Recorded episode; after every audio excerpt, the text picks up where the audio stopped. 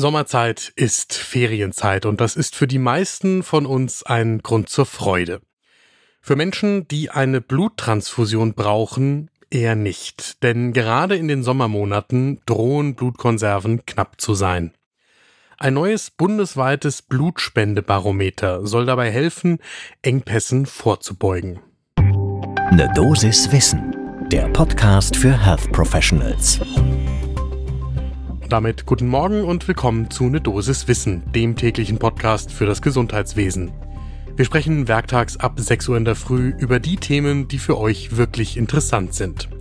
Ich bin Dennis Ballwieser, ich bin Arzt und Chefredakteur der Apothekenumschau und ich darf euch eine Dosis Wissen präsentieren im Wechsel mit meiner Kollegin Laura Weißenburger.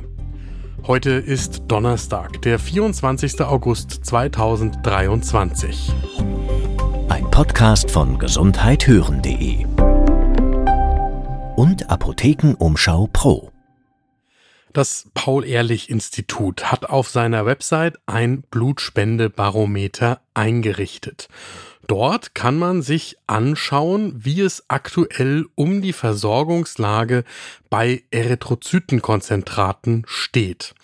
Und wer das von euch ausprobiert, nachher, wir verlinken das in den Show Notes, der kommt zu einem rot-gelb-grünen Ampelsystem für die Erythrozytenkonzentrate. Im Moment gerade sind die Daten für die 33. Kalenderwoche online, also die Zeit vom 14. bis 20. August. Alle sieben Tage wird das aktualisiert. Man kann sich da anschauen, für welche Blutgruppe mit welchem Rhesusfaktor noch für wie viele Tage ausreichend Blutkonserven vorhanden sind. Also zum Beispiel, wenn man heute diese Übersicht öffnet, dann ist es bei A Resus negativ noch mehr als sieben Tage gesichert, bei Null Resus positiv nur noch fünf Tage. Im roten Bereich ist aktuell nichts, aber der Großteil Deutschlands ist ja auch schon wieder aus den Sommerferien, was die Schulkinder angeht, zurück und damit gibt es einen Grund, weshalb sich die Lage etwas entspannt haben könnte. Wir haben über diese neue Einrichtung des Blutspendebarometers mit Axel Pruss gesprochen für eine Dosis Wissen. Axel Pruss ist Direktor des Instituts für Transfusionsmedizin an der Charité Universitätsmedizin in Berlin. Das Thema lohnt in jedem Fall einen genauen Blick zum ersten Kaffee des Tages.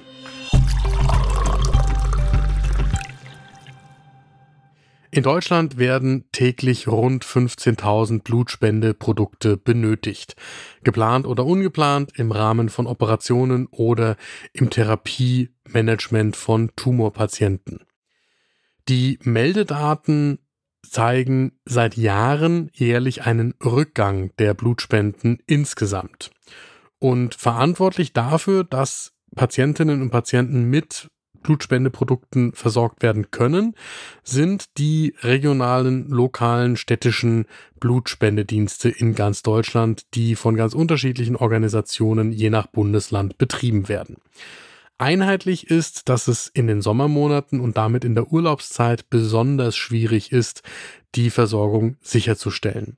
Tendenziell gibt es dann immer weniger Blutspenden und zum Beispiel gab es im vergangenen Jahr 2022 einen wirklich dramatischen Mangel an Blutprodukten.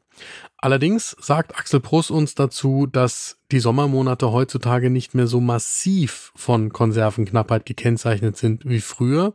Das hat unter anderem damit zu tun, dass die Bundesländer die Sommerferienmonate insgesamt etwas entzerrt haben und nicht mehr so viele Bundesländer zeitgleich im Urlaub sind.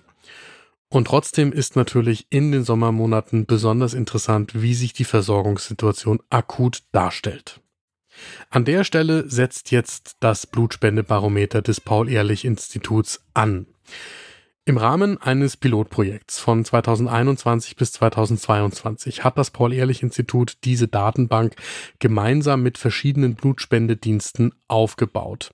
Und laut Paul-Ehrlich-Institut repräsentieren die teilnehmenden Blutspendedienste mehr als die Hälfte der in Deutschland zur Verfügung gestellten Erythrozytenkonzentrate.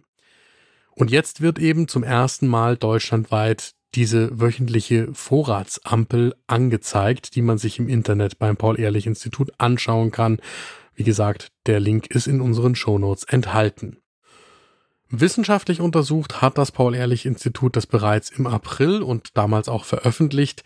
Untersucht wurde der Zeitraum November 2021 bis November 2022 und wie sich da die gemeldeten Bestände entwickelt haben. Im Verlauf dieses Untersuchungszeitraums kam es immer wieder zu starken Schwankungen, vor allem bei der Blutgruppe 0 Resus positiv. In Deutschland ist der Großteil der Bevölkerung entweder Blutgruppe 0 oder A und 85 Prozent sind Resus positiv. Das heißt, die Studie des Paul-Ehrlich-Instituts selbst schlussfolgert, dass ein solches Blutspendebarometer beim Einschätzen der Versorgungssicherheit hilfreich sein könnte. Und das wollten wir jetzt nochmal von Axel Pruss eingeordnet wissen. Er hält dieses Blutspendebarometer grundsätzlich für eine sehr gute Idee, die auch von regionalen Blutspendediensten in vergleichbarer Form genutzt wird, also zum Beispiel vom Blutspendedienst Nordost des Deutschen Roten Kreuzes.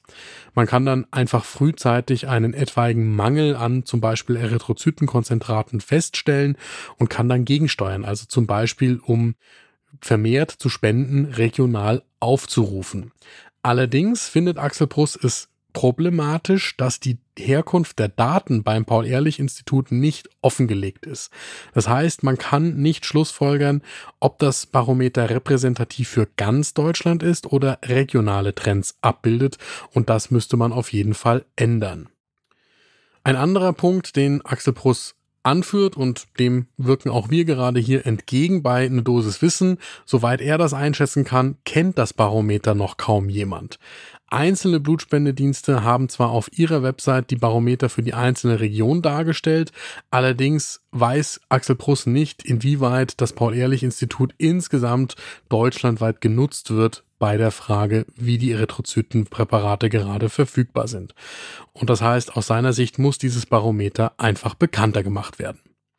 Das ist auch mein Fazit aus der heutigen Folge. Wenn es ein solches neues Mittel gibt, sollten es möglichst viele Menschen kennenlernen, für sich einsetzen, rückmelden ans Paul-Ehrlich-Institut, was sie vielleicht daran noch besser machen könnten.